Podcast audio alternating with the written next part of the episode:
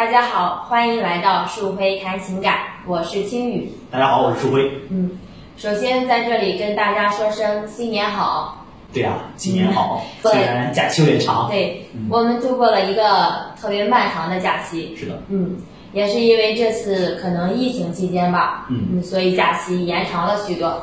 嗯，对。今天我们收到一个问题，也是关于疫情期间怎么跟男朋友交流相处的一个问题。嗯，嗯，那我先跟舒辉老师说一下好。这个问题的大概内容。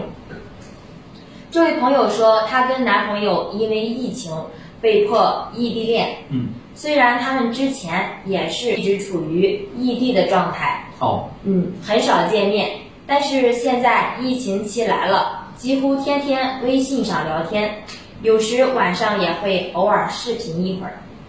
但是最近啊，嗯，她感觉男朋友对她的态度变了，现在发消息都要过好几个小时才回复她，嗯。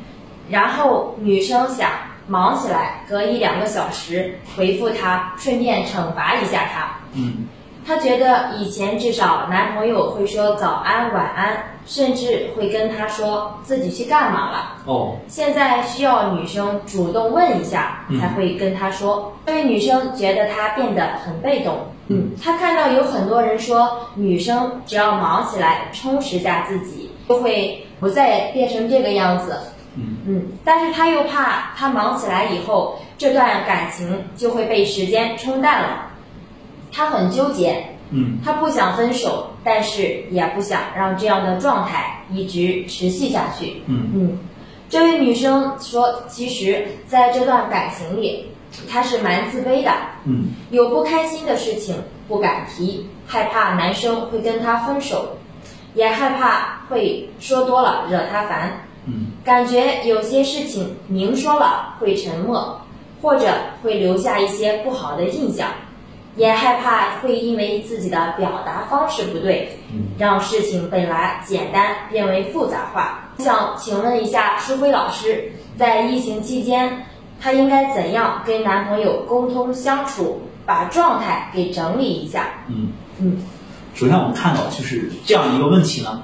我刚才在仔细的听着，就是这个在这个女孩的这个心里，其实是有很多担心的。嗯她这些担心呢，好像都通过一个这样的一个事件，就是在疫情之下两个人的关系的这种变化、这种觉察，然后呈现出来了。嗯呃，所以我们需要有一个基本的来理清一个思路，就是是这个在疫情这个特殊的情况之下，就比如说我们被迫在家里啊，我们其实你看形式上对他们的感情并没有什么样的实质的影响，因为他们之前也是在异地，对吧？只不过现在可能是两人的活动的空间可能更小一点，比如说只能局限在家里，然后出现了这种关系的觉察。嗯呃，我觉得这种觉察这个时候呢，还是蛮重要的。呃，怎么讲呢？就是说在上班的时候，我们可能会说忙啊，忙为借口去推脱去处理关系当中的问题。嗯这个时候可能会让我们更加从一个嗯相对全面的角度，然后来看一下这个问题。嗯所以，当我们这样去做的时候，我们就会发现，其实在这个关系里面有很多的不适感，它都开始呈现出来。呃，那这个时候呢，我们需要做的是，好好的去审视一下这个关系。这个关系，比如说究竟是从什么时候开始，然后处于一种让你感觉到不太舒服的状态。嗯像这个女孩呢，就是，嗯、你看她说了，其实在这个关系里边，她有一些觉察，她好像总是我刚刚听说总是有点自卑，是吧？嗯那么这种感觉究竟是怎么来的？你们当初在一起的时候是谁追的谁？你们是怎么认识的？你们一开始在一起的时候，你是一个怎样的感觉？然后你们在一起恋爱多长时间了？几年了？然后在一起的这个感觉有没有一些变化？比如说一开始是这个男孩在追你吗？然后后来你反而会觉得自卑吗？就是这样的一些变化，我们都需要去看一些契机的。嗯就是我们外部经历的疫情也好，就这个环境的问题也好，还是我们出现的一些实质性的关系的问题也好，它一定是有一个节点，然后促使了这个变化。我们需要把这个节点找出来，然后看一看在这个节点的前后，它都发生了什么。嗯嗯，对，还有一个就是你有没有想过要坦诚的把你的这种感受去跟男朋友来交流一下？嗯我觉得这个也是非常非常重要的，因为有很多人在亲密关系里，他是愿意去猜对方的，去通过对方的言行，然后去猜自己的这段关系，而不是去凭感受。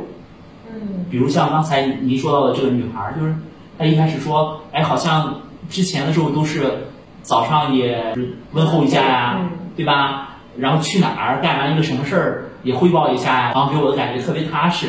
嗯那后来随着时间长了，然后没有了，然后呢，这种感觉逐渐的少了。那究竟是这个感情出现了变化，还是仅仅是这个模式变了？嗯呃，因为男性跟女性是在这种在感觉这个层面上，其实还是有些有点差异的。嗯比如说，男孩可能就会觉得，呃我反正我跟你汇报啥呀，我有在疫情的时候我也出不去，嗯对吧？然后呢，或或者还会想，那我要出去的话，跟你说，你就会担心。我们往往很多的这种情感就会插在这个地方。女孩儿总喜欢拿现在的她和过去的她相比较，嗯拿现在的关系和过去的关系相比较。其实这个比较的时候呢，它就会有很多差异在里面。我们这个差异是不是就预示着我们的情感这个温度变了，不像以前在热恋当中那样的感觉了，或者是它如果变了的话，它是一个自然过渡，还是意味着这个两个人就比如说对方对你会有一点不像一开始那么的喜欢那种感觉，嗯这些都是我们要去看的，它不是凭着一点这种行为的变化做了一个判断，这样的判断往往可能就会失灵。好像在一场恋爱中也好，嗯包括是一段婚姻中也好，嗯嗯，往往女生会拿她的男朋友之前，或者是她的老公结婚前和结婚后嗯，进行对比，对，然后就会产生一些误差，嗯。也就是老是会有人说老生常谈，嗯。就是结婚以后，然后你你对象就会不怎么怎么样了。嗯，对，嗯，我想问一下，就是他这种对比，如果说时间久了的话，会不会对呃两个人之间的感情发生一些变化？嗯，这个是肯定的，因为心理学里有一个概念叫做投射，嗯呃，什么意思呢？呃，看似是我找到了一些他现在对我和过去不一样了，然后就说明他不像以前那么爱我了。看似是我找到了一些这样的证据，然后证明了这样的一部分。在心理学这个层面，尤其是我们到潜意识里的时候，深入到潜意识都是反过来看的，因为我跟他的这个情感太过浓烈了。然后我享受不了这种浓烈的这种情感，于是我要找一个，然后他对我没有那么好的证据，哦是在这个事情上证明是他对我没有那么好了，而不是我不希望他对我那么好。哦，这个是有点绕的。还是挺有趣的。对，举个例子吧，嗯、我们去饭店吃饭的时候，嗯然后如果你跟朋友在一起的时候，我们中国人都好让嘛，相互让着点菜。嗯其实你心里有你想吃的那个菜，你不好意思点，嗯这个时候呢，你就会发现，尤其是在一起久了的朋友，嗯好像有一种心心相印的感觉。你不好意思点，然后他在点，他把那个菜点了，这时候你特别高兴。什么原因呢？我我们都会说，哎，好像朋友在一起，好像时间久了就彼此了解了。但是还有一些是潜意识里的东西，潜意识的东西就是你把你想吃的那个愿望投射给他，嗯然后呢，虽然是他在点菜，他有的时候他也会帮你去完成这个，就是他认同了你的这个投射。还有一个很好玩的例子就是，我不知道你你在上学的时候有没有这样的经历哈？我我在上学有个经历，就是如果我我我背课文，我没背过那个课文，不管上英语还是上语文，我心里边担心啊，千万别叫着我。虽然我表面镇定自若，但是这个时候，往往你十会儿担心，有八会儿是被叫到的，嗯，好像是这样。对吧？嗯就这完全可以用心理学一个就是潜意识里的这种投射嗯啊这样的一部分解释。所谓的投射，就是我心里会有这样这样的一种预设啊，放到情感上也是。嗯我早在潜意识里预设了一个，他不会像以前那样爱我。嗯呃，那如果再说的再深一点，就是我不配拥有就是一直爱我的这样的一个男性。然后呢，我就把这种感觉带给他，呃，用各种各样的这种催眠他的办法，比如说我会给他打电话，哎，你在哪里呀？你以前打电话都跟我说，你现在为什么不跟我说？你知道吗？当男人听到这个的时候，其实他心里非常非常烦的。那凭什么我以前这样对你，我现在就这样对你？你不应该越来越信任我吗？相互之间的这种纠缠，就导致了这个关系出现所谓的不像我们想象的那样。其实有一个本质的问题，还是就是我们能不能守候住一段让我们感到亲密的关系？嗯，就这个关系是需要我们在关系当中越来越被滋养的，而不是亲密的关系成为我们的负担。但是有很多人是把亲密关系当成了自己的负担。应该两个人在一起，呃，越来越健康。什么叫越来越健康呢？不是以我过去，就比如说我们俩恋爱的时候，可能我们一天能打一个小时电话，嗯，然后过了一段时间，我们都要结婚了，一天打上一个小时，或者一天打上三个小时，我觉得这个关系并不一定健康啊。就是我们不是以衡量打多长时间的电话，在一起多长时间，陪伴着在一起多长时间为依据的，我们是衡量这个关系对我们彼此有没有滋养。就是我们分开的时候，能各自忙各自的事情，嗯，然后呢，我们在一起的时候，能够享受在一起的这样的时光，在一个空间下，在一个屋檐下，能够在一起非常好的相处，嗯，这个就是一段滋养的关系。那就如同这个女生说的，嗯嗯，她到底需不需要跟她男朋友进行一下交流或者沟通呢？我觉得是需要的，嗯，呃，但是有一个前提是您在搞清楚这些的时候，您没有搞清楚，您自己都不清楚要要交流什么，要沟通什么。您和他沟通的这个目标是，您觉得他现在对您没有以前对你好了，嗯，那这样的一个沟通其实是您对这段关系缺乏一些客观性的认识。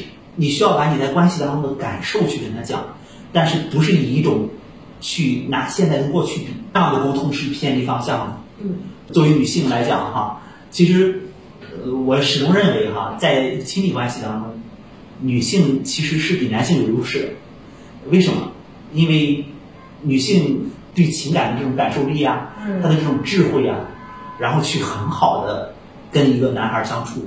男孩一般来讲，就是在感受力这方面确实，这个要比女孩要差一点。嗯，所以这个时候需要用你的感受加智慧。你永远跟他沟通的是你的感受，然后看看他有怎样的感受，嗯嗯然后在这个层面你去评估，而不是去说，呃，我我们跟现在现在跟过去不一样了，呃，你是不是想分手？如果那样说的话，基本上偏偏颇就太大了。嗯，好，嗯非常感谢石辉老师给这位女生做出的解答。嗯，那我们今天的树辉谈情感就先到这儿了。好，如果你喜欢我们的树辉谈情感，欢迎添加微信公众号“树辉心理驿站”，也可以微信搜索幺八五六零二零九九幺八幺八五六零二零九九幺八，找到青雨，告知你的烦恼。我们再见。